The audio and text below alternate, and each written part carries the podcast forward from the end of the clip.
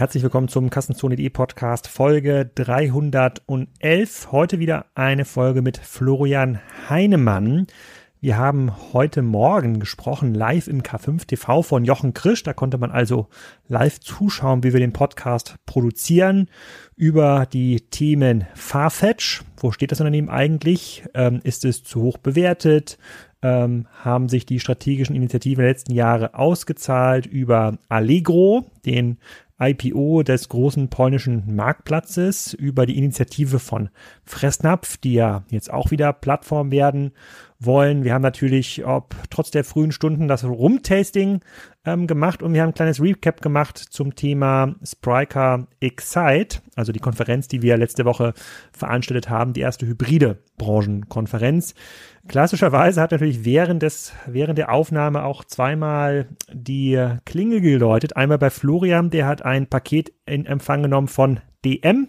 Da musste er kurz aufstehen, kleine Unterbrechung im Podcast und auch bei mir kam der Postbote, der äh, hat äh, unter anderem eine Lieferung gebracht von hakle.online. Da kann man jetzt nämlich Toilettenpapier im Abo bekommen. Da muss man sich nicht mehr ärgern im Supermarkt, wenn da das Regal leergeräumt ist.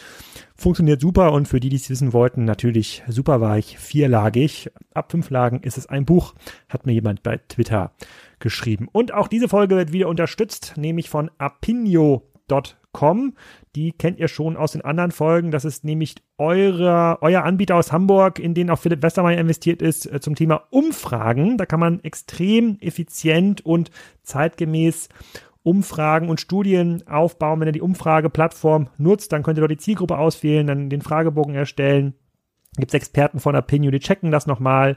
Die Opinion übernimmt dann die Rekrutierung der äh, Teilnehmer, die sofort antworten. Die Daten werden dort gecleant und nach wenigen Minuten kann man dann schon die Ergebnisse der Umfrage bekommen. Also wirklich das, was man heutzutage braucht. Kein mega langes Projekt mehr mit einem Marktforschungsinstitut, sondern zeitgemäß digital das ganze Thema Umfragen behandelt. Apinio.com. Ich verlinke das natürlich nochmal in den Show Notes und ähm, ich erinnere euch auch nochmal ganz am Ende des Podcasts an diesen Partner. Ihr habt aber auch in den weiteren Folgen noch Gelegenheit, Apinio kennenzulernen. Jetzt aber erstmal rein in die Folge mit Florian Hannemann. Wir haben uns diesmal auch gut vorbereitet, konnten auch noch mal ein bisschen tiefer in die Zahlen gehen. Da habe ich mir gestern noch mal die 400 Seiten Allegro IPO Prospekt angeschaut oder überflogen, sage ich mal.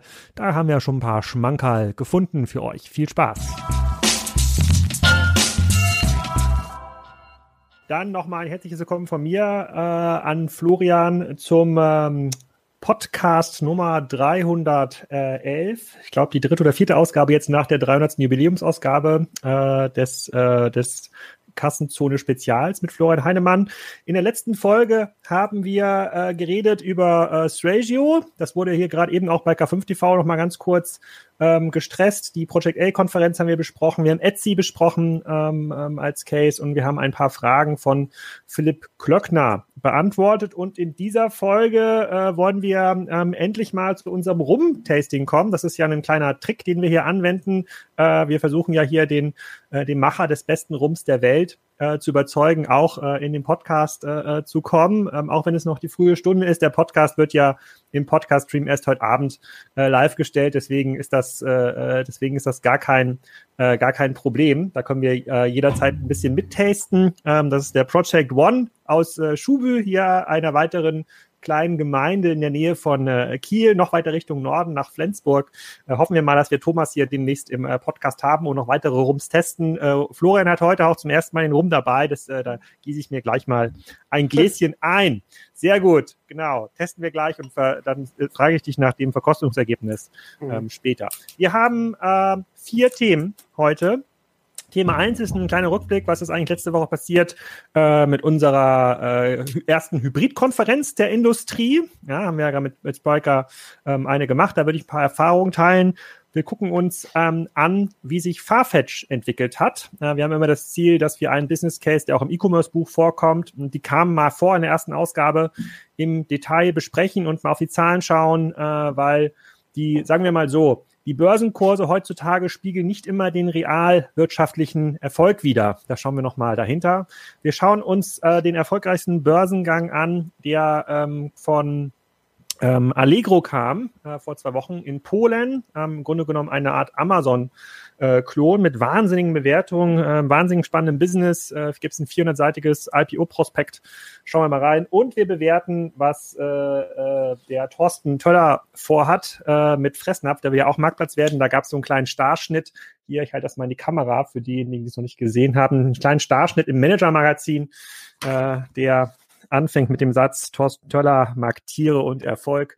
Da schauen wir mal hinter die Marktplatz äh, äh. So, äh, haben wir noch irgendwie ein Thema vergessen, Florian? Oder äh, war es das an Themen? Nee, ich denke, äh, genau. Es kamen noch ein paar Nutzerfragen, aber die müssten wir dann aufs nächste Mal verschieben, ne? die, die wir, glaube ich, ja. noch gesammelt haben. Aber das, wir sprechen ja, ja, wir haben, ja. Wir machen einfach, wir machen einfach mehr Podcasts, das ist kein Problem. Ja. Gut, fangen wir mal an äh, mit der Spriker Excite. Warst du eingewählt? Ich war, ich war partiell eingewählt. Ich habe mir natürlich den Vortrag von Boris angeguckt und äh, genau, habe dann auch den Vortrag von äh, den Zorose-Kollegen, äh, nicht Zorose, Bose Bikes ja. Das ist ja schon ein kleiner Unterschied, Rose zu Rose und, und Rose Bikes. Genau. Aber ähnliches, äh, ähnliches Erfolgs, äh, ähnliche Erfolgsambition. Äh, ähm, Wenn ihr mhm. Fragen habt äh, zum, äh, die ihr hier stellen wollt, könnt ihr das im Chat stellen oder direkt auf Twitter. Twitter kann ich lesen. Den Chat sehe ich hier leider nicht. Ich weiß nicht, ob du den Chat siehst, ähm, Florian. Ich sehe nur so ein äh, geteiltes ähm, Fenster. Äh, das gerade ähm, auch nicht. Ähm, okay. Da muss der, kann, da, da laden wir den, da laden wir den Sven Rittau ein. Wenn er spannende Fragen dort liest, dann kann er sich nochmal kurz hier in dem Podcast dazuschalten und die äh, vorlesen. Ansonsten verfolge ich das bei äh, Twitter. Genau, wir haben ja, äh, wir haben ja nach den äh, Erfahrungen der letzten Monate entschieden, selber eine Konferenz zu machen eine Hybridkonferenz, also nicht in einem kleinen Studio, sondern ein paar Leute ins Kino eingeladen, äh, natürlich noch unter der äh, Versammlungsgrenze, die jetzt bei Corona ähm, ähm, galt. Und das war für uns nur eine Wette, äh, bei der wir mal rausfinden wollten, macht das eigentlich noch Sinn heutzutage? Es war eine Konferenz, die stattgefunden hat letzte Woche, wo die meisten Bundesländer noch Herbstferien hatten.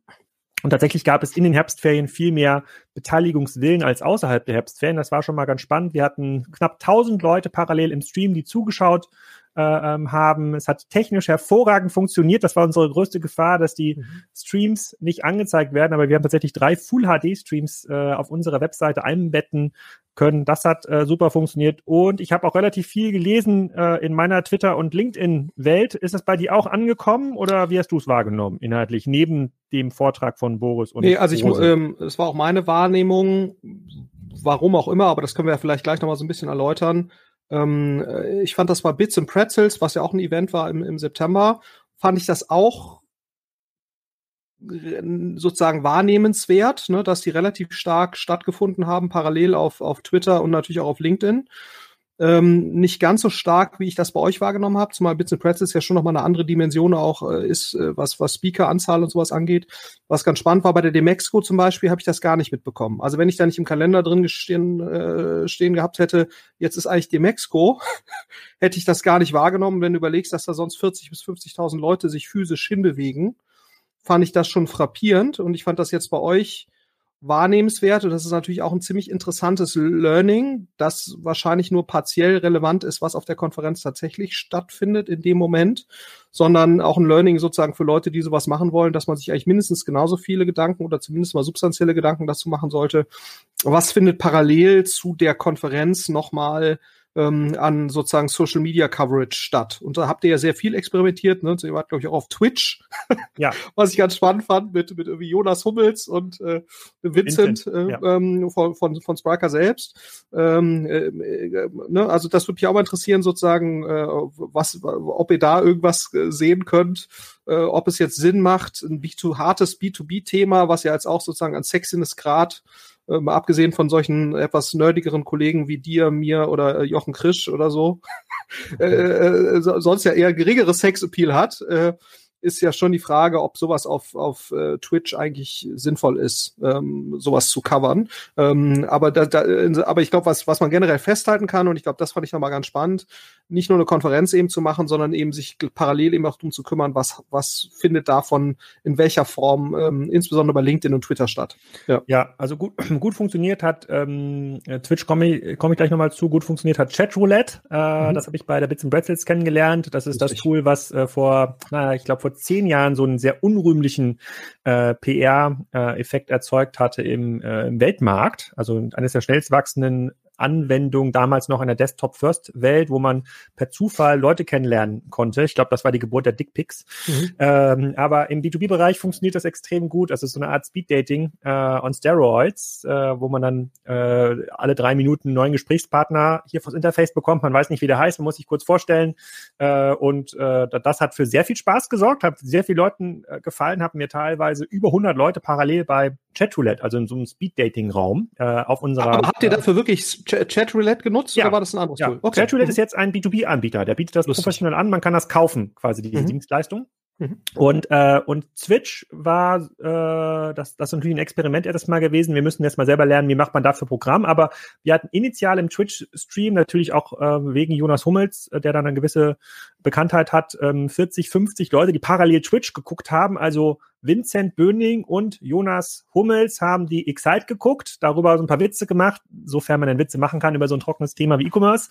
Und das haben sich 40, 50 Leute angeguckt und äh, ähm, das hat mir gut gefallen. Ich glaube, da geht auch die Reise hin. K5 TV Twitch, das ist ja mhm. quasi äh, eine, ähnliche Ebene. Und wir werden das jetzt auch bei der PackCon am Freitag mache ich das mit Vincent. Wir gucken uns live die mhm. Packon mhm. an, mal mittags eine Stunde und dann nachmittags noch mal eine Stunde und kommentieren das live. Ich teile dann den, äh, den Stream, in der wir die Packon anschauen und kommentieren und äh, schlechte Witze machen.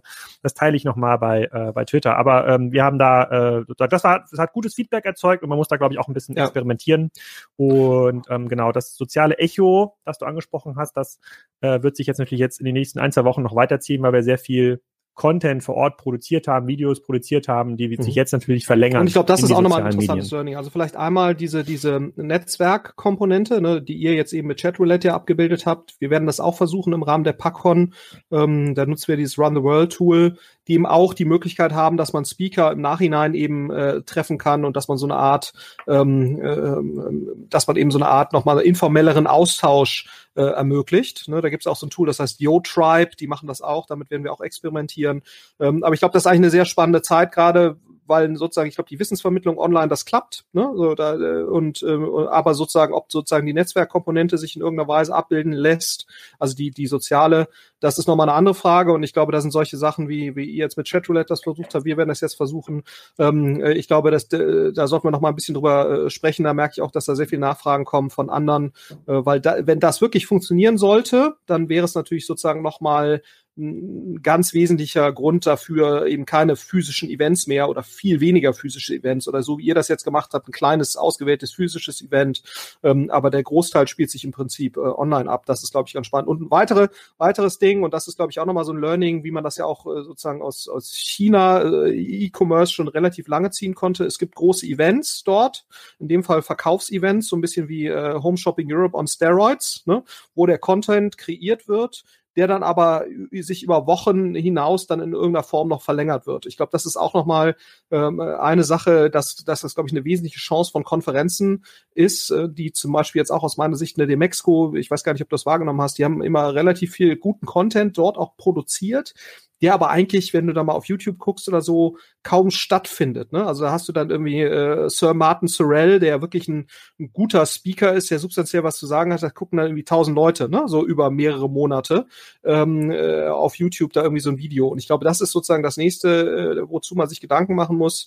Wie kann man quasi den Content, den man da erstellt, ähm, äh, nutzen, um ihn dann eben entsprechend zu verlängern. Ähm, und, und ich glaube, das ist mindestens ebenso wichtig wie die Konferenz selbst. Genau, da vielleicht noch ein letztes Wort zu dem Hybridformat. Du hast es gerade eben schon genannt, ausgewählt vor Ort. Also wir hatten von, wir hatten fast 1500 Leute, die sich registriert hatten und davon wollten 300 auch jetzt mitten in Corona vor, dort auch vor Ort sein. Mhm. Und äh, dann konnten wir natürlich auswählen und sagen, okay, wir haben aber nur Platz für 50, 60 Leute. Äh, mehr gibt der Raum quasi nicht her. Wir haben da mehrere Kinos gemietet und mit den Abstandsregeln äh, ging einfach noch nicht mehr. Und ähm, das war aber hat, hat gut funktioniert, damit die Speaker, die vor Ort waren, nicht in den leeren Raum oder vor eine Kamera sprechen mussten. Das ist eine sehr, das erzeugt ja immer ein sehr, sehr statisches Vortragsformat. Ähm, und es erzeugt auch eine Begierde, äh, dahin zu kommen. Und das fand ich gar nicht schlecht. Also diese Art von Hybrid ähm, Setup, was ja wie ein TV-Studio funktioniert. Ähm, da würde ich jetzt erstmal weiter drüber nachdenken und äh, da kann auch nächstes Jahr die Reise hingehen. Auch äh, ohne Corona-Regeln würde ich wahrscheinlich ähm, äh, im nächsten Jahr ähm, macht wahrscheinlich ein primär hybrides Format mit einer kleinen Gruppe vor Ort, vielleicht dann 200 Leute und die meisten im Stream, ähm, sehr mhm. viel Sinn. So, Jetzt aber zurück zu den echten Corona-Effekten, äh, nämlich zu Farfetch. Mhm. So, der Farfetch-Börsenkurs hat sich ja hier äh, äh, wieder fast dem Ausgabe, über den Ausgabepreis äh, äh, genähert. Äh, die, die waren quasi fast bei Null äh, zum Start der Corona-Pandemie, sind jetzt wieder äh, ganz weit oben und das äh, lockt natürlich äh, uns Hobbyanalysten hinter der Hecke hervor, um mal genau zu schauen, was die eigentlich, äh, was die eigentlich machen. Ich lese mal zum Intro vor, wie sich Farfetch eigentlich selber definiert weil der ein oder andere, äh, äh, ich sag mal, wir sind jetzt ja auch nicht die Fashion Addicts, die äh, mit äh, dem Hermes-Rucksack ins Büro äh, gehen und kaufen nicht täglich bei Farfetch. Deswegen erzähle ich einfach mal, was die machen. Also, ähm, Farfetch Limited is a leading global platform for luxury fashion, for the luxury fashion industry. Our mission is to be the global platform for luxury fashion, connecting creators, curators, and consumers. Today, the Farfetch marketplace connects customers in over 190 countries with items from more than 50 countries and nearly 1,300 world best brands. Also ein klassisches Marktplatzmodell, was sich dem Inventar von ähm, Luxusboutiquen bedient und die online für alle verfügbar macht. Darüber habe ich geschrieben in, äh, ähm, ich überlege gerade mal, das war schon 2017. Äh, ich habe da haben einen Kassenzonartikel geschrieben, ist Farfetch das nächste Fab.com? Und für alle, die ein bisschen länger im E-Commerce unterwegs sind und sich an Fab.com erinnern, wissen, das ist kein Erfolgsvorbild, sondern eher ein Beispiel für Unternehmen, die nicht so gut äh, ähm, ähm funktioniert haben. Und meine Kernkritik war damals und auch in einem Jahr später hat sich das nochmal wiederholt, dass man, wenn man ein Geschäftsmodell aufbaut, was auf einem sterbenden Retail basiert und auch Luxus, Modeboutiquen dünnen sich aus weltweit, also auf einem kaum zu kontrollierenden Inventar in sterbenden Boutiquen und daraus äh, so eine Art Lebensverlängerung macht als Online-Marktplatz. Wenn man das an die Börse äh, bringt, ähm, hat das für mich wenig Hand und Fuß und wir gucken uns gleich nochmal die Zahlen äh, ganz genau an, ähm, äh, was die machen. Wie schätzt du so ein Modell ein? Du hast ja mit Marktplätzen schon relativ viel zu tun gehabt und du wirst jetzt wahrscheinlich bereuen, dass äh, die, ihr nach Contorion und Tirreno nicht weitergemacht habt mit E-Commerce-Modellen, wenn, wenn man jetzt die aktuellen Bewertungen sieht. Aber wie schätzt du so ein Modell wie Farfetch ein? Hm, ja, also ich weiß gar nicht, ob ich das, vielleicht ganz kurz vorneweg, ich weiß gar nicht, ob ich das bereuen würde. Ne? Also wir sind ja auch weiter E-Commerce engagiert. Ja. Äh, wir sind ja auch weiter im, im E-Commerce engagiert. Also wir haben ja auch gerade uns jetzt äh, vor drei Jahren an Lampenwelt beteiligt, zum Beispiel äh, im, im Private Equity Segment. Damit sind wir ja sehr happy äh, und die entwickeln sich jetzt natürlich auch sehr gut. Ähm, äh, haben wir auch auf der auf der Pacon äh, präsent nochmal. Ähm, ich glaube, was mein mein Kritikpunkt ist ja nur, es ist relativ schwierig und daran halte ich auch weiterhin fest, auf eine gewisse Flughöhe im E-Commerce zu kommen. Das ist ja sozusagen das das Problem. Ne? Also wenn du auf einer gewissen Flughöhe bist, wie das in Lampenwelt ist, sich dann entsprechend weiterzuentwickeln, ähm, das ist kapitaleffizient vermutlich machbar in, einem, in gewissen Segmenten, insbesondere in denen, wo man sich halt klar differenzieren kann von einem, von einem Amazon, wie das in Lampenwelt kann. Ne? Oder wir haben uns auch gerade beteiligt an Gartenhaus, äh, auch im Rahmen von unseren Private Equity Co-Investment-Aktivitäten. Ähm, da kann man das auch recht gut, weil eben äh, sozusagen das auch eine Service-Komponente beinhaltet, relativ komplexe Kaufprozesse. Also das vielleicht mal vorneweg. Was Sebastian Arendt auch im Kassenzone-Podcast war. Richtig, genau. Kann man also sagen, da, dass der Kassenzone-Podcast äh, zu so einem Investment dann führt oder dass zumindest, das zumindest nicht äh, kaputt gemacht hat? Genau, also letzteres ist zutreffend. Ja. Nein, dass es dazu geführt hätte, das, das kann man, das kann man nicht sagen. Also de, de, facto machen wir sowas ja immer mit Private Equity Partnern zusammen, in dem Fall mit 3i, die da der klare äh, sozusagen Senior-Partner sind und wir sind dann der Junior-Partner, der sich eben darum kümmert, gewisse Dinge äh, dort mit, mit anzustoßen, anzuschieben. Äh, ähm, aber es hat zumindest mal das Investment nicht kaputt gemacht. Ja, also ich ja. Den Podcast auch umgeschickt äh, nachher und gesagt, hier guck mal, was das für ein toller, äh, toller CEO ist. Das ist doch genau die richtige Entscheidung. Äh, genau, aber jetzt zurück zu dem, was halte ich von generell von diesem Marktplatzmodell ähm, Farfetch? Ähm, und man muss ja dazu sagen, kommen wir ja gleich nochmal zu, die haben das Modell ja mittlerweile deutlich, deutlich angepasst. Äh, das werden wir jetzt mal äh, diskutieren gleich noch. Aber erstmal das ursprüngliche Modell sehe ich auch kritisch. Ne? Ich meine, du hast ja bei Marktplätzen generell das Thema. Ähm, wie kriegst du sozusagen Leute wieder auf deine Seite. Und das bekommst du ja eigentlich nur, indem du eine sehr gute User Experience generierst ne? Äh, und natürlich auch gute CRM-Maßnahmen machen kannst, in irgendeiner Form Kampagnen äh, oder so, die alle ja letztendlich darauf basieren, dass du dein Inventory oder dein Assortment, ne, dein, dein Produktangebot in irgendeiner Form attraktiv präsentieren kannst. So und ähm, um eben Anreize zu schaffen. Und das ist natürlich bei Marktplätzen, die ja letztendlich ihr, ihr Assortment nicht unter Kontrolle haben, ne? weder die Preispunkte noch die Darstellungsform. Du kannst natürlich gewisse Regeln setzen, aber es ist natürlich für Leute, die sich, die jetzt sozusagen äh, Assortment inszenieren wollen, ist es, ist das bei einem Marktplatz natürlich sehr, sehr schwer, weil ein großer Teil der Wertschöpfung der Inszenierung eben nicht von dem Marktplatz selbst erfolgt, sondern eben vom ähm, von dem Merchant, also dem dem dem Anbieter äh, letztendlich auf dem Marktplatz. Und, und das ist, äh, ist natürlich immer schwierig, ne? So, und, ähm, und da kannst du natürlich, du, du bist also immer auf Partnerschaften mit Marktplatzpartnern angewiesen. Ähm, die müssen dann eben bei dir mitmachen, ne? so um, um das eben entsprechend zu gestalten. Und ich meine, das hat Farfetch ja dann auch ein Stück weit versucht, indem sie sagen, wir arbeiten nicht nur mit den Boutiquen, sondern wir erlauben eben auch den Monomarken direkt bei uns zu verkaufen ähm, und, und versuchen darüber eben zuverlässigere Inszenierungspartner zu bekommen. Und so lässt sich ja auch die Strategie, die sie jetzt heute machen, äh, erklären. Aber das Grundmodell, ne, gerade in einem Markt, wo du einen brutalen Nachfrageüberhang hast, also im Sinne von, wo ähm, du eine gewisse Klientel hast, die kauft sehr hochpreisige Marken zu völlig irrationalen Preisen ne? und du hast eine künstliche Verknappung. Das heißt, überhaupt die Fähigkeit, Produkte anbieten zu können, einer gewissen Marke in einer gewissen Breite und Tiefe, reicht hier ja schon. Ne? Und das erklärt ja letztendlich auch den Erfolg von Net Apporté oder von, von Theresa in gewissem Umfang. Das basiert ja nicht auf einer brillanten E-Commerce-Erfahrung, sondern es basiert ja auch sehr stark einfach auf einem gewissen Markenzugang. Und da ist natürlich schon die Frage, ob dieser indirekte Markenzugang, wie ihn dann Farfetch enabled hat, ne, also über die Boutiquen, die dann ja auch wieder darauf angewiesen, wo du ja auch wieder darauf angewiesen bist, dass jetzt der, der Boutiqueninhaber, dass jetzt diese Produkte da vernünftig äh, sozusagen äh, einpflegt und auch Bestände pflegt und so weiter. Ähm, äh, da, das ist natürlich schon die Frage, ob das jetzt ein überlegenes Modell ist im Vergleich zu einem äh, Mai Theresa oder so. Und, und du brauchst natürlich ein überlegenes Modell, um letztendlich eine relativ gute Entwicklung deiner Wiederholungskaufquote hinzukriegen. Und nur mit einer guten Wiederholungskaufquote, also relativ vielen Käufen pro Kunde oder einer recht hohen Kundenaktivität, schaffst du es natürlich letztendlich, ähm, eine Marketingkostendegression zu erzeugen, die dich dann letztendlich auch in die Profitabilität bringt. Und das ist ja Farfetchs großes Problem. Ne? Die sind zwar neun und neuneinhalb oder zehn Milliarden wert an der Börse, ne? also mit einem relativ absurden Umsatzmultiple, muss man ja dazu sagen, im Vergleich ja. zu einem Zalando. Zehn, oh, äh, zehnfach, ne? Also hm? zehnfacher, zehnfacher Hebel. Also Innenumsatz, glaube ich, eine Milliarde 2019 gewesen äh, und dann genau zehn Milliarden ungefähr wert, also Market Cap. Mhm. Ja, okay, aber GMV ist ja, glaube ich, ähm, äh, GMV wird ja dieses Jahr so ganz grob sein, wenn, wenn das sich so fortsetzt, zwei Milliarden, ne, ganz grob. Ja, größer, glaube ich, sogar. GMV ja, okay, aber äh, dann wäre das ein größeres GMV-Multiple als ein Zalando hat. Hm. Ne?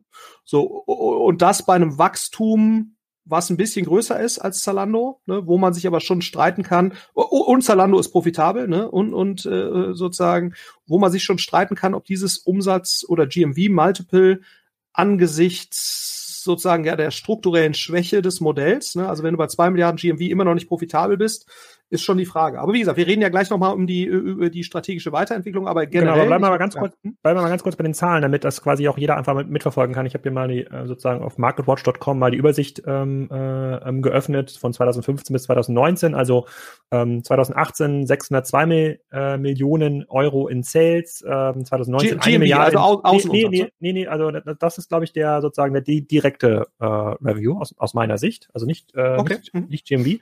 Okay. Ähm, aber gucken wir uns gleich, gucken wir uns gleich nochmal an.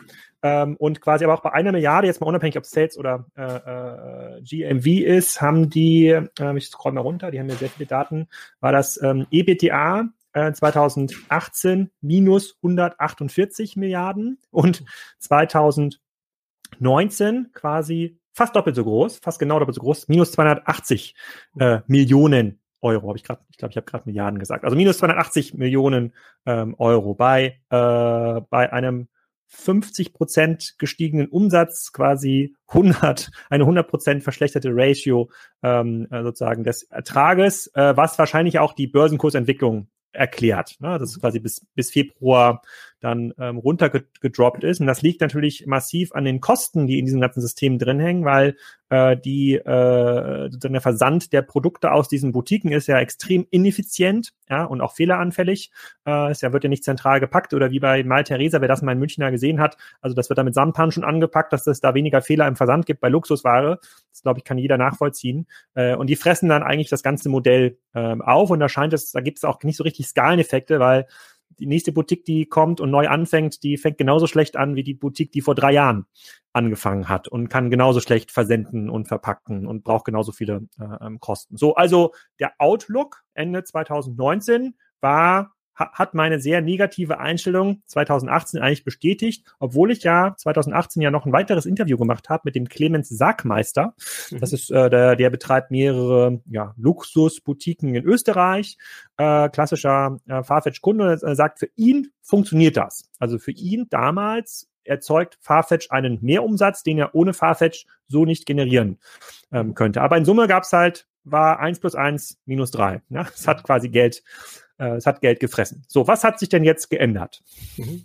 Ja, also was, was ganz spannend ist, äh, die haben ja mehrere Dinge äh, gemacht, das kann man auch sehr, sehr schön nachvollziehen. Sie haben einmal ähm, eine, einen Marktplatz für Sportartikel gekauft, Stadium hm. Goods. Mhm. Dann haben sie äh, gekauft ähm, eine, letztendlich einen LWM-Asch für Arme, sage ich jetzt mal, also einen Anbieter, ähm, eine, also selbst ein Hersteller ähm, von, von Luxusmarken. Ne?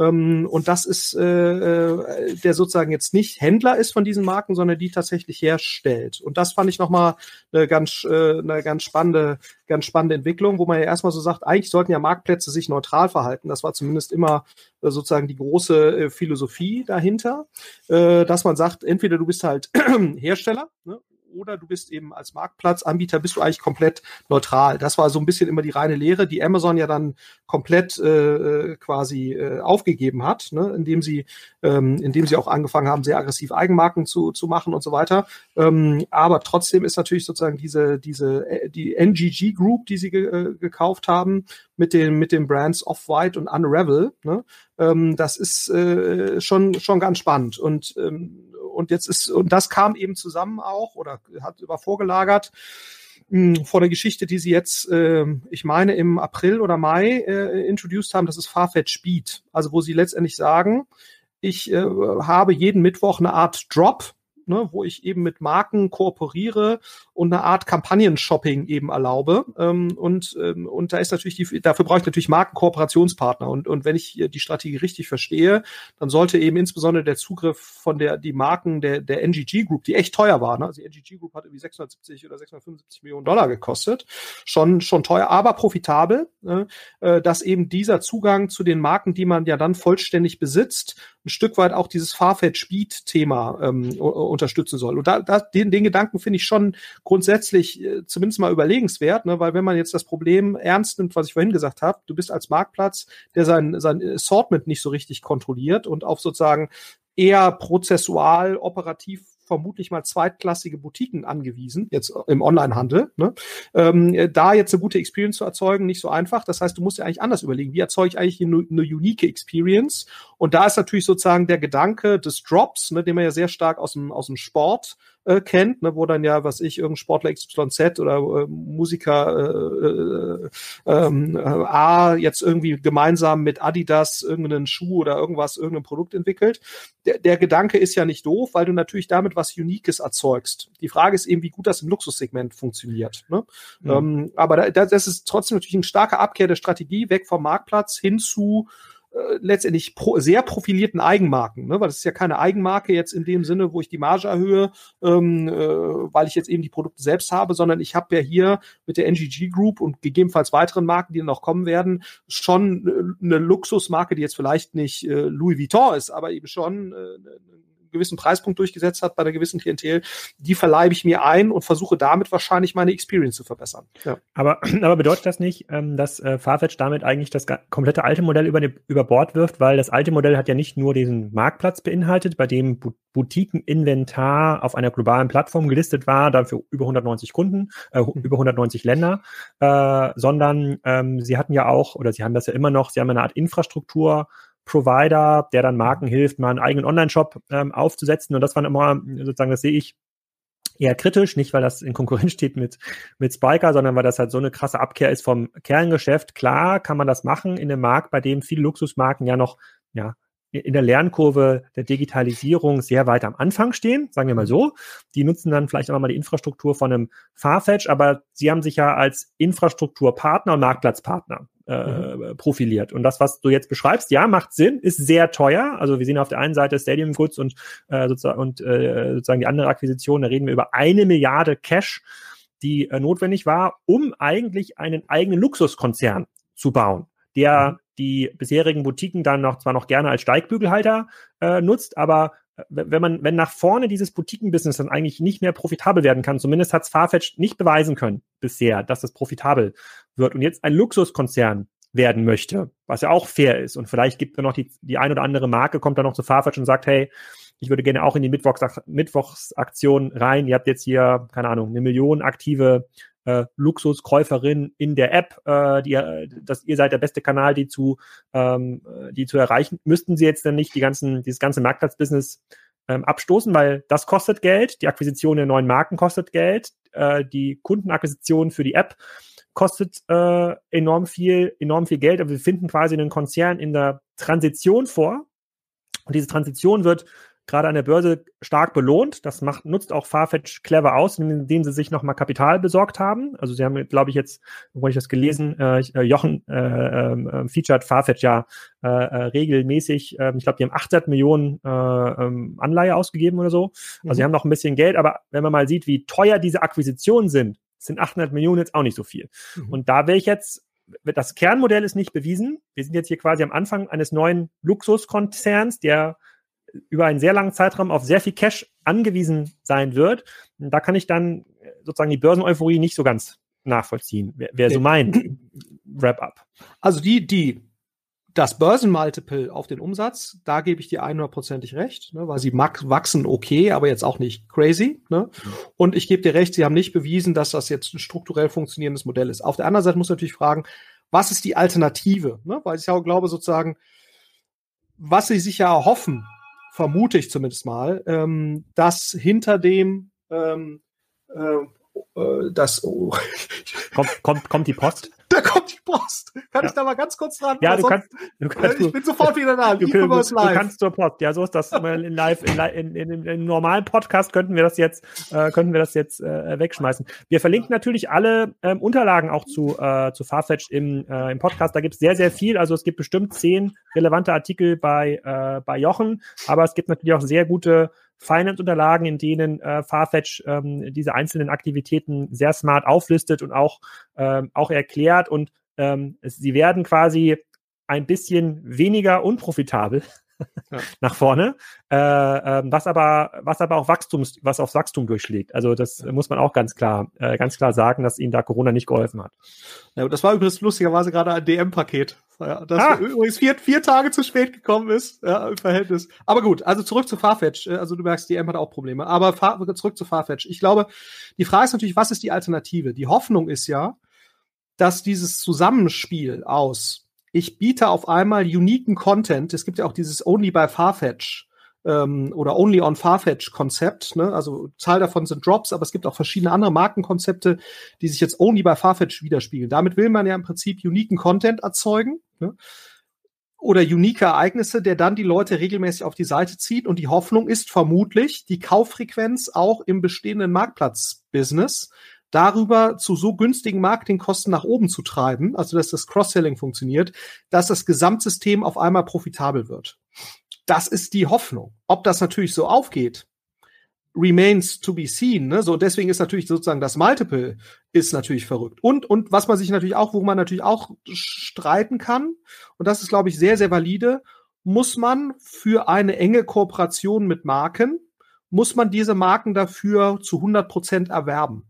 Ne? So, das ist ja schon auch eine Frage, weil ich glaube schon, dass eine engere Kooperation mit Marken in dem Segment sehr sinnvoll sein kann. Bloß die Frage ist, muss man dazu Mehrheitseigner oder eben Vollbesitzer sein oder wäre es nicht auch ein sinnvoller Ansatz, ne, was ja auch ein About You zum Beispiel nach meinem Verständnis jetzt äh, versucht, indem sie halt Joint Ventures mit, mit Creatoren sozusagen machen, gerade aus dem Influencer-Bereich, ne, Lena Gerke und so weiter, und mit denen halt gemeinsam Marken entwickeln die aber sozusagen äh, nicht vollständig zu About You gehören, sondern eben nur zu, zu gewissen Teilen. Äh, und, und vielleicht reicht es sogar, indem man einfach gewisse Leistungen für, für junge Designer anbietet ohne sich jetzt da, also äh, Finanzierung, Produktionssupport, ähm, Vermarktung und so weiter, also ähnlich wie ein Musiklabel, ne? ähm, wo, die ja auch quasi eine Plattform bieten für Künstler, von wegen, ich bringe dich ganz groß raus, wenn du zu mir auf die Plattform kommst, ne? ob das äh, nicht auch reicht, äh, ohne jetzt ins finanzielle Risiko zu gehen. Ich glaube, darüber kann man streiten, aber ich glaube, der, der Grundgedanke ist ja schon, ich investiere in diese Marken, erzeuge darüber unique, uniken Content, unique Produkte, die sorgen für eine höhere Kauffrequenz und damit schwimmt dann sozusagen auch mein äh, defizitäres Marktplatzbusiness auf wundersame Weise über die Nulllinie. Aber das muss man eben gucken, ob das funktioniert. Und, und, ähm, und äh, ich gebe dir recht, dass man das vielleicht kapitaleffizienter hätte gestalten können. Ne? Zumal, glaube ich, sozusagen äh, ja hier die Überlegung dann ja sein muss, damit Marken das mitmachen, äh, mit mir gemeinsam diese uniken Ereignisse zu schaffen, muss ich sie im Prinzip vollständig besitzen. Und eigentlich kann man sich ja auch darüber streiten, ob man nicht sozusagen einfach attraktive Services anbietet. Ne, wie das ja, ich meine, die, die Überlegung von einem Jux Net Apporté, ne, nach meinem jetzt mal als Gegenentwurf, dazu ist ja, wir haben einen Marktplatz und wir bieten gleichzeitig ähm, Leistungen für diese Marken an, indem wir deren eigene Websites betreiben, deren äh, Dropshipping, Logistik machen und so weiter. Also das, was Farfetch ja auch mit anbietet, ähm, das quasi äh, als, als ausreichenden Pull da mit reinzugeben. Wobei sich jetzt ja auch nach meinem Verständnis ist Richemont mittlerweile Mehrheitsanteilseigner an Uxnet Apporté. Mhm. So, das heißt also Richemont hat sich im Prinzip da, das jetzt als Vertriebskanal gesichert. Also Farfetch ist dann einer der wenigen neutralen Online- Luxury-Absatzkanäle. Insofern äh, sich jetzt da als Partner für die Marken äh, zu etablieren, das finde ich grundsätzlich gar nicht so blöd dann ist halt nur die Frage, ob, ob sozusagen das Besitzen von solchen Marken dem nicht entgegensteht. Ne? Hm. Ja, ich bin, ich, ich werde immer so ein bisschen hellhörig, wenn jemand sagt, ähm, wenn da zwei Sachen zusammenkommen, dann funktioniert es äh, in Summe. Das ist ja so ein bisschen die Hoffnung mit Click und Collect, ja. dass man über eine mediokre Webseite und den Funnel äh, sozusagen und die äh, Schleusung des Kundens in den Store da irgendwie die stationäre Fläche re rettet. Und das klingt für mich auch hier so ein bisschen so. Ja, ja, also könnte sein, dass das geht. Und ja, es gibt nicht so viele Alternativen. Ähm, aber ich finde, Farfetch hat natürlich schon sehr viel Kapital äh, genutzt, um sich in dieser Markenwelt irgendwie einen Vorsprung zu verschaffen. Die sind jetzt fünf Jahre ähm, dabei. Da hätte man das alte Modell schon hätte beweisen äh, können. Wenn unser Learning jetzt ist, dass äh, sie jetzt eher umstellen zu einem ja, selber äh, Luxusmode-Anbieter werden, mit einem angehängten äh, äh, kleinen, kleinen Marktplatz, dann gilt das jetzt neu zu beweisen in den nächsten, äh, in den nächsten zwei, drei Jahren. Und ich finde auch die Idee mit den Drops, ich weiß jetzt gar nicht, ob das schon während Corona, ich glaube im Februar haben sie es angekündigt, ich weiß gar nicht, ob sie es jetzt auch gemacht haben im letzten halben Jahr oder ob das noch auf der, äh, auf der Landingpage nur so angekündigt äh, wurde. Das finde ich alles smart finde ich richtig, aber wenn ich mir also anschaue, was da pro Monat an Cash durchgeht, hui, hui, hui, ja. da weiß ich nicht, ob so eine Mittwochsankündigung in der App ausreicht. Um das, das zu, aber um eine spannende Sache, die natürlich auch noch angekündigt haben, und das, ähm, ich weiß nicht, ob du das gesehen hattest, die sagen ja auch sehr, 35 äh, Prozent des Luxury-Marktes in 2019 basiert auf chinesischen Consumern. Ne? Mm, ja. Und 70 Prozent von diesen 35 Prozent, also was ich, bisschen 20 und ein bisschen, die sind wiederum erfolgt, als Chinesen auf Reisen waren. Hm. Eigentlich ganz spannend. So. Und das heißt, die sagen quasi, also neben sozusagen den wirtschaftlichen Problemen, die ja tendenziell auch dazu führen, dass weniger unnötige Dinge gekauft werden. Nichts anderes ist ja, ist ja Luxus, ist ja letztendlich unnötige Dinge zu sehr hohen Preisen. Äh, da fangen die Leute natürlich an, ein bisschen stärker drüber nachzudenken. Dazu kommt dann quasi nochmal, dass, wenn ich das richtig rechne, mehr als 20 Prozent der Chinesen, also der absoluten Marktnachfrage wegfällt, weil Chinesen nicht mehr reisen dürfen. Und da ist ja auch ein strategischer Ansatz von ähm, Farfetch zu sagen, wir werden quasi der Brückenkopf für Luxusmarken nach China wo bisher wohl nur äh, ein unterentwickeltes Filialnetz vorliegt und, und sozusagen auch die, die Marken nur partiell äh, über die Online-Shops äh, das machen. Da gibt es so einen Shop, der heißt Seku. Ich weiß nicht, ob du den wahrgenommen hast, da ist auch JD beteiligt, äh, die ein ähnliches Modell fahren wie, ähm, äh, wie Farfetch. Aber ja, eben mit, dem, aber die, mit, dem, äh, mit dem chinesischen Vor Die sind profitabel, genau, ja. sind profitabel. Äh, sind auch Teil des Glore-Indexes von, von Jochen Der Jochen hat so einen Riecher, ist unfassbar. Es wird gar nicht investiert im Glore-Index, also weiß ich nicht. Ich bin ja investiert im Glore-Index. Ah. Ja, nein, auf jeden Fall der, äh, ähm, äh, da, das ist eigentlich ganz, ganz spannend und da verspricht sich Farfetch aber auch, äh, dass sie da eben Partner der Marke werden können. Und das widerspricht aber natürlich so ein bisschen so, wir werden selbst jetzt Luxuskonzern. Hm. Ähm, aber das fand ich nochmal ganz spannend. Äh, äh, müsste man auch mal verfolgen, wie sich das eigentlich materialisiert. Ähm, also funktioniert das quasi äh, Online-First-Partner für Marken in China zu werden, also in dem okay. Segment. Ja. Gut, wir merken uns also, äh, äh, wir können an Farfetch lernen, wie digitales Omnichannel aussieht ähm, und sind dort äh, weiter nicht 100% überzeugt, aber äh, honorieren die Entwicklung und strategischen, äh, strategischen äh, Neuentwicklungen der letzten, des letzten halben Jahres ja. und äh, durch die sozusagen wieder normale Bewertung oder auf den neuen Höchststand können sich ja noch ein bisschen Geld aufnehmen. Da bin ich mir ziemlich sicher, dass wir in einem Jahr nochmal ein Update äh, also, äh, machen. Wenn man eine Sache wirklich von Farfetch lernen kann, und ich glaube, das ist äh, auch nochmal ein ganz relevanter, total unterschätzter Punkt, dann ist das, welchen Wert Storytelling oder Qualität des Storytellings in Richtung von Analysten oder größeren Investoren äh, auf die Marktbewertung hat. Ich glaube, das ist sozusagen die Relevanz von, ne, wenn du jetzt anguckst, ein Unternehmen wie Zooplus, was für mich immer so der, Geg der Gegenpol ist, ne, also ähm, wachsen sehr gut und so weiter, aber der Börsenkurs dümpelt eigentlich darum, ne, im Verhältnis zu dem Ding, ne? also weil Zooplus ja echt rock solid, ne? äh, da verbessert sich jede KPI jedes Jahr quartalsweise so. Und dann siehst du den Börsenkurs und denkst so, wie kann das eigentlich sein, ne? dass deren Entwicklung leider, finde ich, der Substanz hinterherhinkt und dann siehst du sowas wie Farfetch und merkst so, ja, echt viele Baustellen, ganz interessante Ansätze, aber wenig bewiesen und dann so ein Multiple, das zeigt ja im Prinzip, welchen Unterschied Storytelling des CEOs auch machen kann. Ja, so und das ist ja generell ein europäisches Problem, dass die Multiples auf Basis von substanziellen Indikatoren deutlich schlechter sind als im, im, im, im angloamerikanischen äh, Bereich, ne, weil offenbar die Differenz äh, äh wahrgenommene Storytelling und wahrgenommene Vision ist. Ne, so, also sicherlich vielleicht auch größere Vision. Aber das ist für mich eigentlich das, das absolute Kernlearning von, von äh, Farfetch, weil ein das natürlich dann in die Lage versetzt, auch wieder Geld zu raisen, um dann wirklich die, die Differenz zwischen Substanz und Wahrnehmung zu schließen, ne? oder die Lücke. Ähm, weil das ist ja sozusagen die Wette, die du jetzt gerade gehen musst als Anleger. Äh, wir schieb, man schiebt da Geld rein. Ähm, zuletzt eben diese 800 Millionen und damit wird dann wirklich diese Vision äh, äh, Wirklichkeit. Ne? Und das finde ich schon nochmal einen ganz spannenden Gedanken, gerade in einem ja eher konservativen deutschen Kontext. Ähm, oder der, der, der, der, der Jochen will sich hier nochmal, der hat sich nicht ja. auf Mute gestellt. Ja. Jetzt wurde Jochen doch gerade nochmal kurz reinge, ja.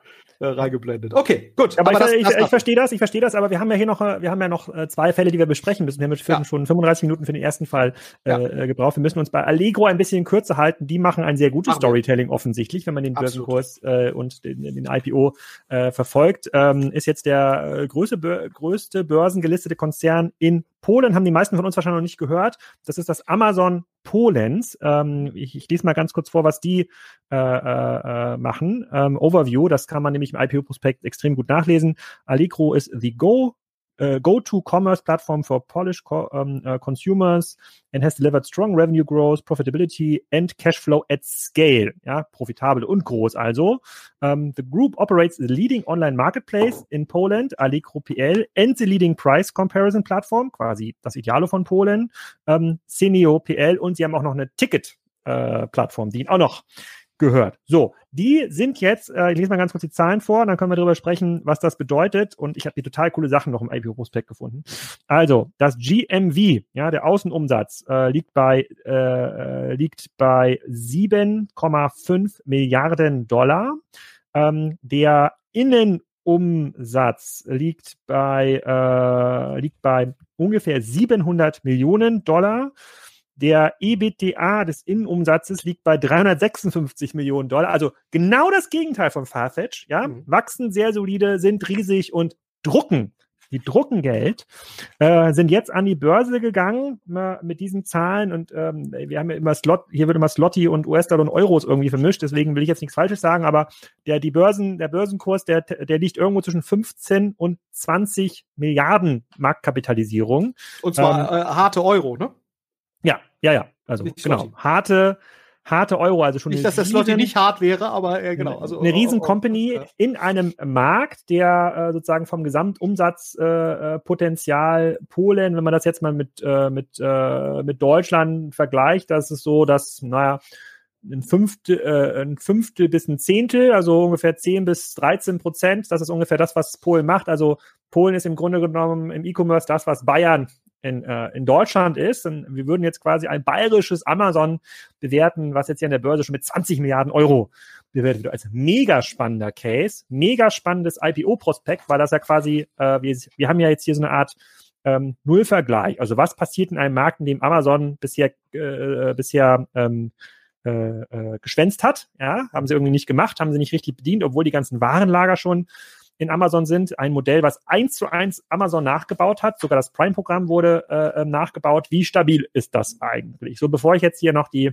ganzen Feinheiten aus dem äh, Börsenprospekt zitiere, wollte ich erstmal hier die äh, sozusagen die Meinung äh, des Lehrers einholen, damit ich danach, den, danach dir nach dem Mund reden kann. Sag doch mal. Sehr gut. Bist, sehr hast gut. du auch Anteile gekauft von Allegro? Ja, ich bin lustigerweise bin ich an Allegro indirekt beteiligt, weil ich an einem der Private Equity Fonds beteiligt bin, die sich an Allegro beteiligt haben.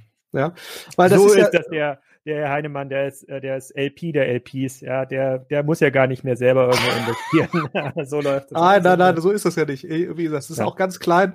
Aber mhm. äh, das Spannende ist ja, Allegro war ja lange Zeit im Besitz von Naspas was ja. jetzt sozusagen bekannt ist unter Prosus. Ähm, also der ein Teil von äh, Prosus ist nicht Naspas, aber sozusagen ein Teil von Naspas. Die ganzen Online-Beteiligungen wurden ausgegründet unter Prosus, sind da in der Amsterdamer Börse gelistet, auch deutlich über 100 Milliarden. Ich habe es jetzt nicht verfolgt. Ich vermute jetzt zu Corona wahrscheinlich über 200 Milliarden äh, wert. Und und ähm, und Naspas hat eben in, in Osteuropa eine Menge auch an Aktivitäten gehabt und hat eben Prosus, äh, Entschuldigung, hat eben Allegro verkauft, ich meine für 2,8 Milliarden damals an ein Konsortium von Private Equity Firmen. Das ist vier oder fünf Jahre her.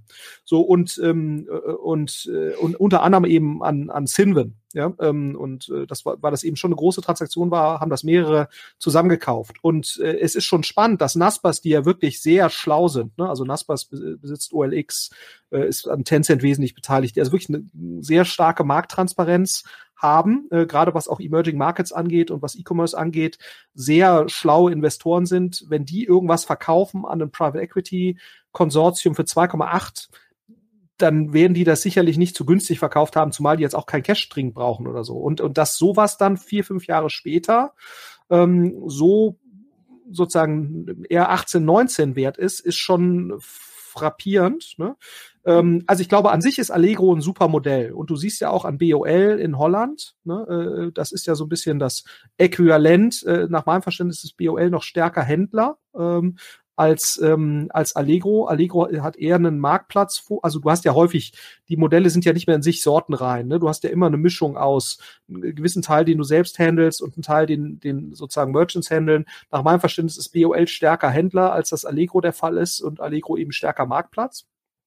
Aber wie dem auch sei, du siehst ja auch dort, dass sich nach meinem Verständnis Amazon sehr schwer tut mit, mit, dem, mit dem Markteintritt in Holland, den sie angekündigt haben.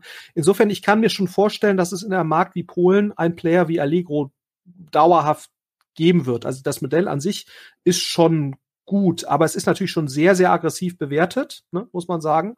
Ähm, und und äh, was wir eben schon sehen im, im, im Zuge des Börsengangs wurden eine ganze Reihe von, von also insbesondere auch die Marketingkosten, die waren vorher im, im, äh, im Jahr 2019 im Schnitt noch eher so bei zehn Prozent, ne, wie wir das ja auch äh, bei, bei eingeschwungenen Märkten kennen, jetzt von einem Otto oder, oder von Zalando, ähm, äh, wo du auch so um die zehn Prozent des Umsatzes Marketingkostenquote bist. Die sind hochgegangen von ein bisschen über zehn auf über 15 ne, in den sechs Monaten vor dem Börsengang. Also 50-prozentige Steigerung der Marketingkostenquote ja, das kann man mal machen, um mehr Kunden zu gewinnen, aber ob die dann wirklich auch alle mehr kaufen, zumal die ja schon eine brutale Marktpenetration haben. Ne? Also Neukundenakquise für Allegro in Polen, muss man ja sagen, das passiert wahrscheinlich schon äh, zu sehr, sehr hohen Grenzkosten. Und da muss man sich schon fragen, ob das so schlau ist. Ne? Und gleichzeitig äh, sind auch die Logistikkosten äh, sehr stark gestiegen. Also die waren auch eher so neun Prozent vom Umsatz vorher. Ähm, und jetzt sind sie irgendwie bei knapp 14 Prozent ähm, äh, in, in, in sozusagen den ersten sechs Monaten äh, des Jahres 2020. Ähm, und da ist schon die Frage, ähm, wurde da sehr aggressives Window-Dressing betrieben im Zuge des Börsengangs, muss ja, man sagen. Äh, zu den Logistikkosten kann ich auch was sagen. Äh, jetzt habe ich im Börsen, also äh, hast du raus, hast du rausgelesen, wie heißt das Prime-Programm von Allegro? Keine Ahnung, ich habe es mir einfach Smart. Smart. Smart. Ja, Smart heißt es. Da kannst du dir für neun, für acht, äh, für 8 Slotty 99. Ich weiß gar nicht, was ist denn die kleinere, die kleinere Variante von Slotty, die Cent quasi. Keine Ahnung. Auf jeden Fall ungefähr 9 Slotty im Monat, 49 im Jahr. Äh, kannst du dir so viele äh, Produkte schicken lassen, wie du willst. Das haben sie erst im letzten Jahr richtig gestartet. Also sie haben das im August 18 gestartet, in 2019 dann so richtig skaliert. Sie haben jetzt 2,1 Millionen ähm, Smart Customer ähm, die das, die das nutzen und sich entsprechend das kostenlos äh, äh liefern lassen. Das ist deutlich unter dem Prime äh, ähm, Satz und das kommt auch mehrmals im, in dem IPO-Prospekt durch, dass wenn das Leute missusen oder wenn jetzt Nachbarn was mitbestellen, für, äh, äh für, äh, äh, für, oder wenn ein Haushalt was für den Nachbarn mitbestellt auf seinen Smart-Account, um die Gebühr zu sparen, dann steigt die Logistik, Logistikkostenquote enorm an. Das finde ich auch wenn ich das Vorspiel muss jetzt bringen, das finde ich nicht so smart. In der, in der Regel versuchst du ja ein äh, Loyalty-Programm aufzubauen, äh, bei dem eins plus eins gleich drei wird. Ja, es wird irgendwie mehr bestellt insgesamt, ja. äh, äh, sozusagen steigen die, äh, steigt die Logistikeffizienz, ne? du zumindest schaffst du es an der Nulllinie zu ähm, skalieren und jetzt hat ja oder Alekon, oder Alex ja? oder Alex du sparst halt Marketingkosten Ne? Also genau. mit, mehr, ja. mit mehr Loyalität sollte dann eigentlich die Marketingkostenquote sinken von ja. irgendwie 10,8 auf, keine Ahnung, 8. Ne? Dann könnte man ja wieder diskutieren, ich investiere halt stärker in Logik, weil das ist ja sowieso immer mein, mein Reden. Ne? Man, man muss viel stärker die Trade-offs sich angucken. Man kann in User Experience investieren, man kann in Logistik investieren. Das kann die effizientere CRM Ausgabe sein im Verhältnis zu anderen Dingen. Ja. Ne? Und wo dadurch senkst du dann im Prinzip die Marketingkostenquote. Aber wenn du natürlich beides nach oben drehst, die Marketingkostenquote und die Logistikkostenquote parallel, dann äh, muss man sich sicherlich schon drüber Gedanken machen, ob damit jetzt eigentlich die Programmziele erfüllt werden. Ja, ja aber ich, ich, ich, ich nehme jetzt mal dein Argument aus der Farfetch-Story. Äh, äh, das ist ja Teil der Story. Ja, das okay. ist ja im Grunde genommen, äh, brauchst du jetzt diese Zahlen äh, sozusagen, um einen Traum darzustellen, der an der Börse schon mal vorbewertet wird, um dir den Cash-Zufluss zu sichern, der die, äh, die Institutionalisierung dieses Traums möglich macht. Ja, so jetzt, jetzt so schließt sich so, so schließt sich der, der, Kreis. Der, der, Kreis. Genau, so schließt sich der Kreis. Aber äh, du hast ja gerade gesagt, die Ausschöpfung in Polen ist schon relativ hoch. Da haben sie auch ja. ganz spannende ähm, Zahlen ähm, genannt, weil es wirklich erinnert mich eins zu eins an die Amazon-Argumentation. Sie sagen, es ist natürlich das bekannteste Brand in Polen ähm, wo, zum Thema E-Commerce. 43 Prozent der polnischen Consumer starten die Produktsuche auf Allegro, also ähnlich wie wir das auch in Amazon Deutschland sehen, und nur noch 17 Prozent bei Google und ich glaube, Google ist ja auch die dominante Suchmaschine in, äh, in Polen. Da sieht man, dass da ja. Google quasi auch ähm, äh, dieser Revenue Stream wegstirbt, auch in Polen, nicht nur in, in Deutschland. Deswegen sind die Google-Zahlen in Summe auch nicht mehr so schön. Ähm, und äh, ähm, dann gibt's natürlich auch einen äh, Salando in Polen und auch einen Alibaba in Polen, aber da ist Allegro ganz weit, ähm, ähm ganz weit vorne. Und sie haben auch einen kleinen C2C-Anteil. Also ich glaube, das, was Amazon auch hat, dass man da äh, Produkte, die Amazon listet, auch privat äh, über den Marktplatz nochmal verkaufen kann. Also ein bisschen eBay, eBay-Modell, das sind immer noch ähm, drei Prozent, aber äh, die ähm, E-Commerce-Penetration in Polen ist bei weitem noch nicht so groß, äh, wie wir sie in anderen Ländern haben. Das heißt, Allegro erwartet über das E-Commerce-Wachstum organisch auch mitzuwachsen und äh, ohne da jetzt ganz, ganz viel Marketing investieren zu müssen. Aber du hast gerade auch schon einen Punkt genannt, die gibt's halt nur in Polen. Alles, was die machen, ist in Polen. Und, ja. Äh, ja die waren mal in Tschechien, das hat aber nicht mhm. funktioniert und das haben sie verkauft. Also Allegro war in mehr mhm. osteuropäischen Märkten. Ja. Und, ähm, und das wurde dann, ähm, wurde dann abgestoßen. Das war, glaube ich, schon zu Zeiten von Naspas. Da bin ich mir aber nicht hundertprozentig sicher. Okay, ja. dann müssen wir jetzt mal diskutieren, was ist denn, wenn Amazon da startet? Ich möchte mal hier ganz kurz das ins Bild halten, vielleicht kannst du es erkennen. Die haben nämlich in ihrem Börsenprospekt doch wirklich eins zu eins das Amazon Flywheel äh, geklaut. Warte mal, ich hoffe, gleich wird es scharf. Siehst du das? Ja? So, das haben die nämlich geklaut. Äh, das ist ja eins zu eins das Flywheel. Ich lese es mal gerade vor für diejenigen, die ähm, äh, das Flywheel, die jetzt äh, das E-Commerce Buch von mir nicht gelesen haben und das Flywheel im Kopf haben. Ja, da geht es quasi eine große, also beste Auswahl, Preis und Delivery Experience führt zu sehr vielen loyalen Kunden. Viele loyale Kunden führen zu einer großen Merchant äh, ähm, Base und ähm, das führt natürlich dann zu einem Anstieg der, äh, der Auswahl wieder. Ne? Sozusagen, das verstärkt sich und äh, wenn man die Kunden und die Merchants, die haben nämlich das Flywheel weiterentwickelt, das hat mich natürlich fasziniert. Hier, ich zeige das auch mal ins Bild.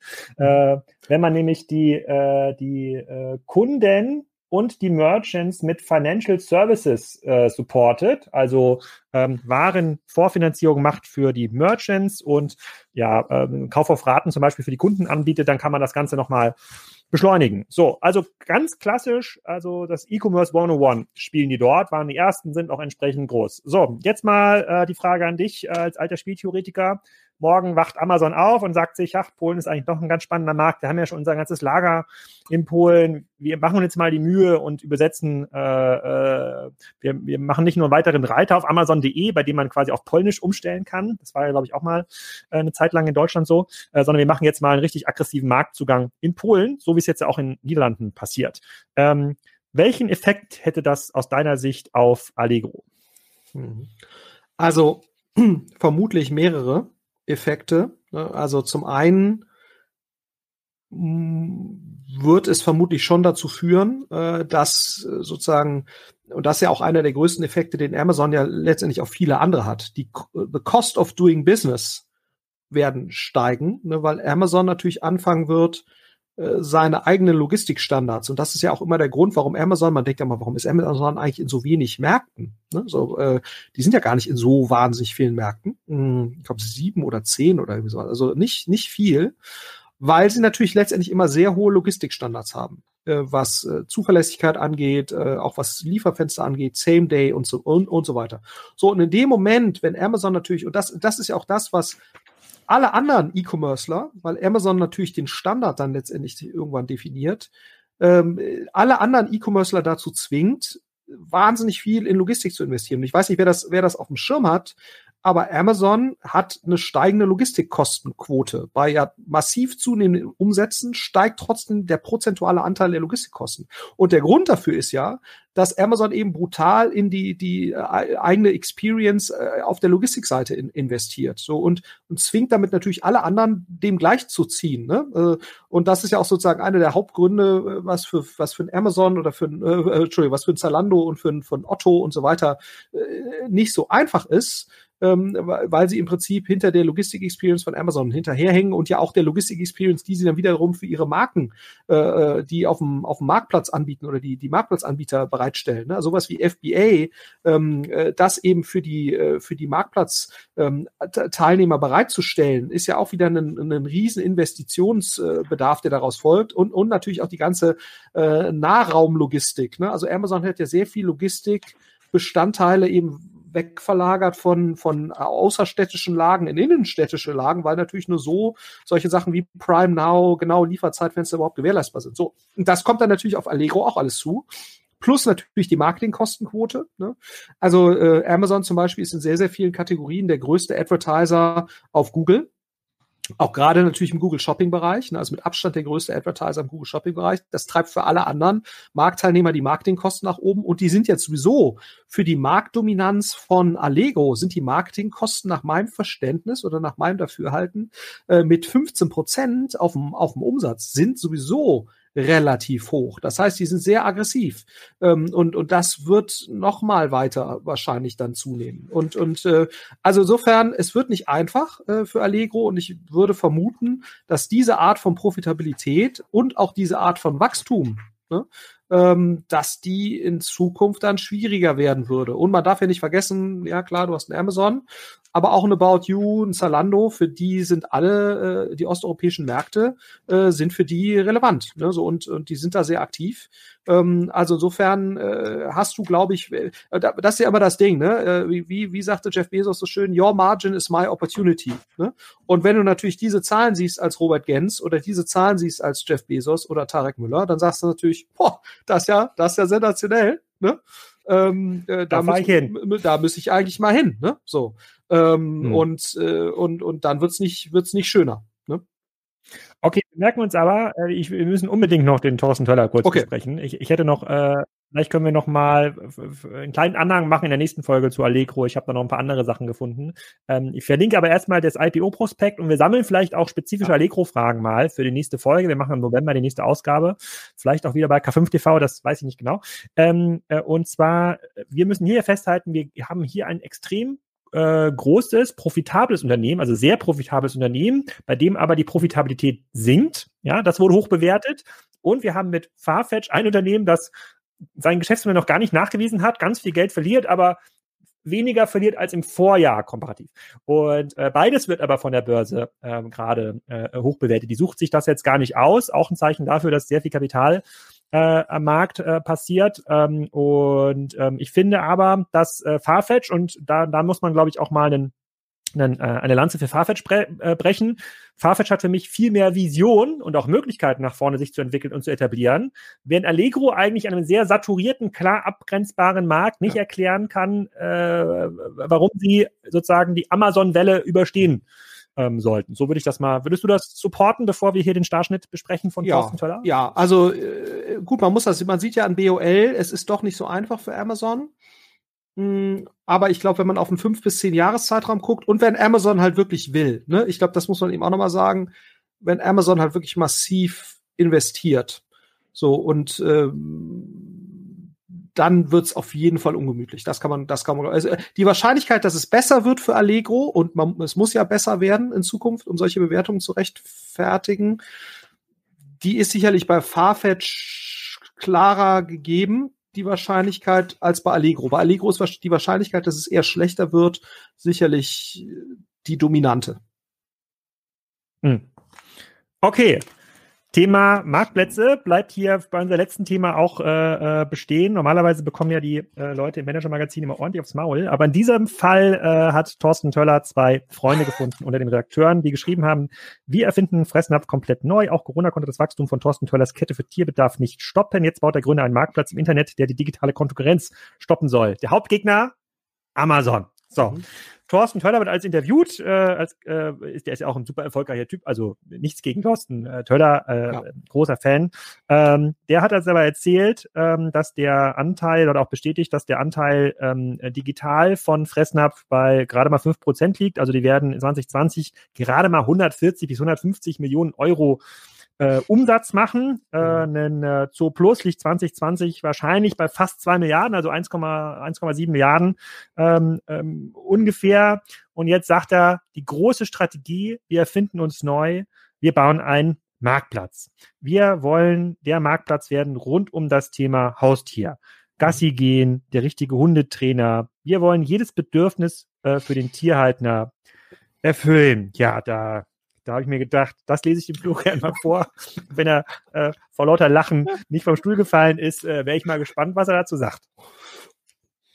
Ja, also ich glaube, erstmal muss man natürlich festhalten, das merkst, merkst du ja wahrscheinlich. Noch mal hier in die Kamera, dann kann sich das jeder auch angucken, wie Thorsten Töller vor einem Einkaufswagen mit einem Hund. Also schön hätte es die Bravo äh, nicht, äh, nicht drucken können. Äh, generell muss man ja sagen, und das merkst du sicherlich auch im eigenen Haushalt, aber das merkst du sozusagen auch darüber hinaus, Corona hat sehr dazu geführt, dass äh, sozusagen nochmal deutlich mehr Tiere angeschafft wurden. Ne? Also Homeschooling und, und so weiter, Konzentration auf weniger Sozialkontakte hat zu deutlich mehr Tier sozusagen äh, Haltertum äh, geführt und das ist natürlich direkt dann auch etwas, was was äh, Fressnapf und Thorsten Toller hilft und das ist ja auch grundsätzlich grundsätzlich gut und ich glaube den den Anspruch, der da formuliert wird, ähm, den muss ja auch ein Fressnapf haben. Ne? Den muss, ich meine, das ist ja eine ähnliche Diskussion, wie, wie, wie wir sie auch zu DM hatten. Ähm, Fressnapf muss ja eigentlich den Anspruch haben, größer zu sein oder besser zu sein als Zo Plus. Das muss ja, muss, muss ja der Anspruch sein. Ne? So. Ähm, und äh, jetzt ähm, haben die natürlich schon eine gewisse Zeit lang diesen Anspruch und bisher ist natürlich überschaubar viel passiert. Also bisher war ja online für Fressnapf in meiner Wahrnehmung eher so ein ähm, Mitnahmegeschäft.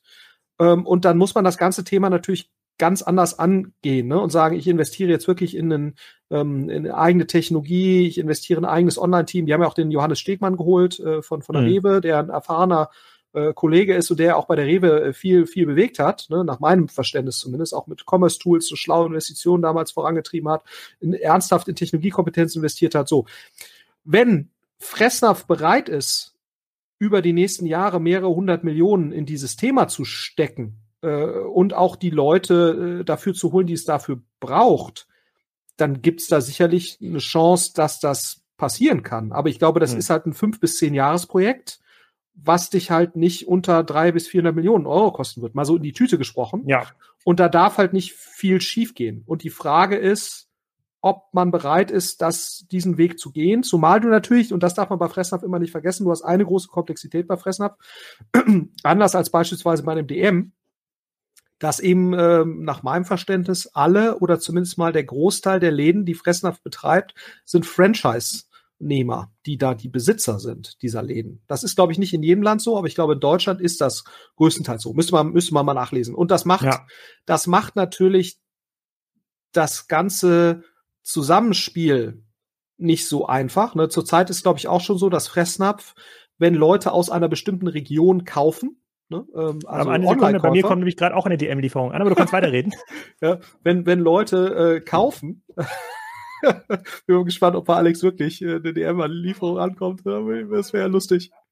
Ähm, aber wenn, wenn die Leute online kaufen und aus einer gewissen physischen Region in Deutschland kommen, dann kriegt der Franchise-Nehmer, der dort relativ nah dran ist, der kriegt dann äh, äh einen, einen Umsatzanteil zugeschrieben. Und das ist natürlich schon ein ganz spannendes Modell, dass man solche Kompromisse machen muss. Alex, äh, ich sagte gerade, der Franchise-Nehmer bei ähm, Fressnapf partizipiert nach meinem Verständnis an den Online-Umsätzen aus seiner Region.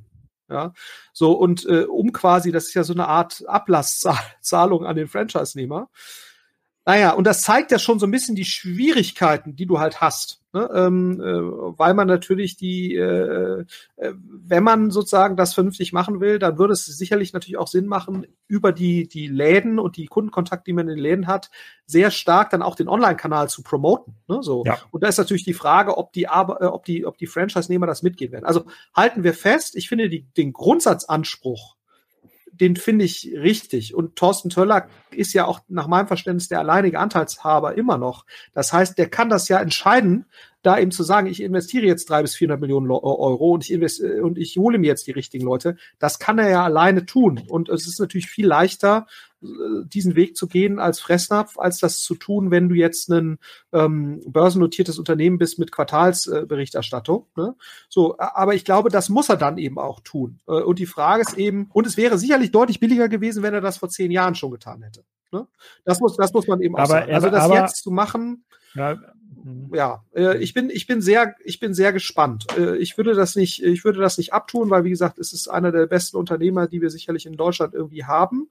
Ähm, die Frage ist eben, ob er wirklich bereit ist, diese Investition zu tätigen.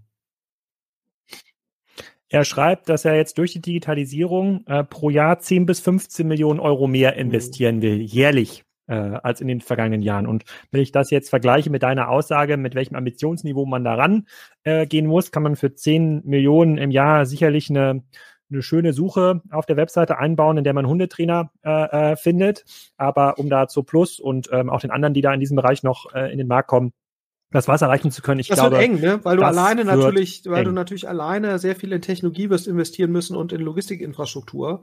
Alleine das und dann hast du noch gar nicht mit den Hundetrainern angefangen, ne? So ähm, und ich meine, du siehst es ja an einem About You, ähm, da ist ja auch drei, 400 Millionen Euro reingeflossen, bis man sich jetzt so langsam der Profitabilität annähert. Und ich glaube, About You hat sehr viele Dinge sehr früh erkannt und sehr konsequent umgesetzt und sehr richtig gemacht. Also ich glaube, viel kapitaleffizienter als About You Genau. Äh, hätte so und und jetzt kann man natürlich sagen, äh, Pet äh, Retail ist nicht ganz so kompetitiv wie Fashion. Ne? Das kann man sicherlich schon sagen, aber ist sicherlich sozusagen die Fähigkeit von einem von einem äh, Amazon das mit abzudecken deutlich leichter als das für äh, als das ist für ähm, äh, als das im Fashion-Bereich der Fall ist. Und du hast natürlich ein Plus, die auch wirklich ja gut unterwegs sind, die, ne, die glaube ich sozusagen äh, an der Storytelling ein Storytelling-Defizit haben, ne, weil sie sind jetzt ja unter einmal Umsatz bewertet. Ne, das muss man sich auch mal ähm, äh, äh, an, an der Börse. Ähm, und äh, aber die ja operativ, zumindest in meiner Wahrnehmung, wirklich sehr sehr gut unterwegs sind. Also insofern, hm. ich glaube 10 bis 15 dann würde ich es wahrscheinlich eher lassen. Ja, aber, aber, gut, also ja. ich habe genug eigene Probleme, ne? aber äh, nur äh, sozusagen, um das mal zu, zu, zu kommentieren. Aber ja. ich glaube, wenn man, wenn man mich fragen würde, äh, sozusagen um Einschätzung, dann würde ich vermutlich das eher dann lassen. Sagen wir mal, das sind eigentlich äh, gute Aussichten für den Zo-Plus Aktienkurs, die Fressnapf-Strategie. Drucken wir es mal so aus. Wo ist das Positive hier? Äh, ähm, das, ah, das äh, weiß ich gar nicht. Ich meine, äh, ne, also äh, ich glaube, das muss Zo-Plus, dieses Storytelling-Defizit muss Zo-Plus, glaube ich, eher selbst lösen. Ich glaube, oder vielleicht werden mehr Leute aufmerksam auf den Bereich, wenn Fressnapf da mehr macht. Das kann sein. Ja, aber, wenn, aber, äh, aber meine Interpretation ist, Fressnapf macht so wenig, also muss ich dort quasi zu Plus zumindest nicht äh, Gedanken äh, über einen stark wachsenden Gegner machen im Online-Bereich. Das wäre so ma meine okay. äh, Denke. Ja, das stimmt.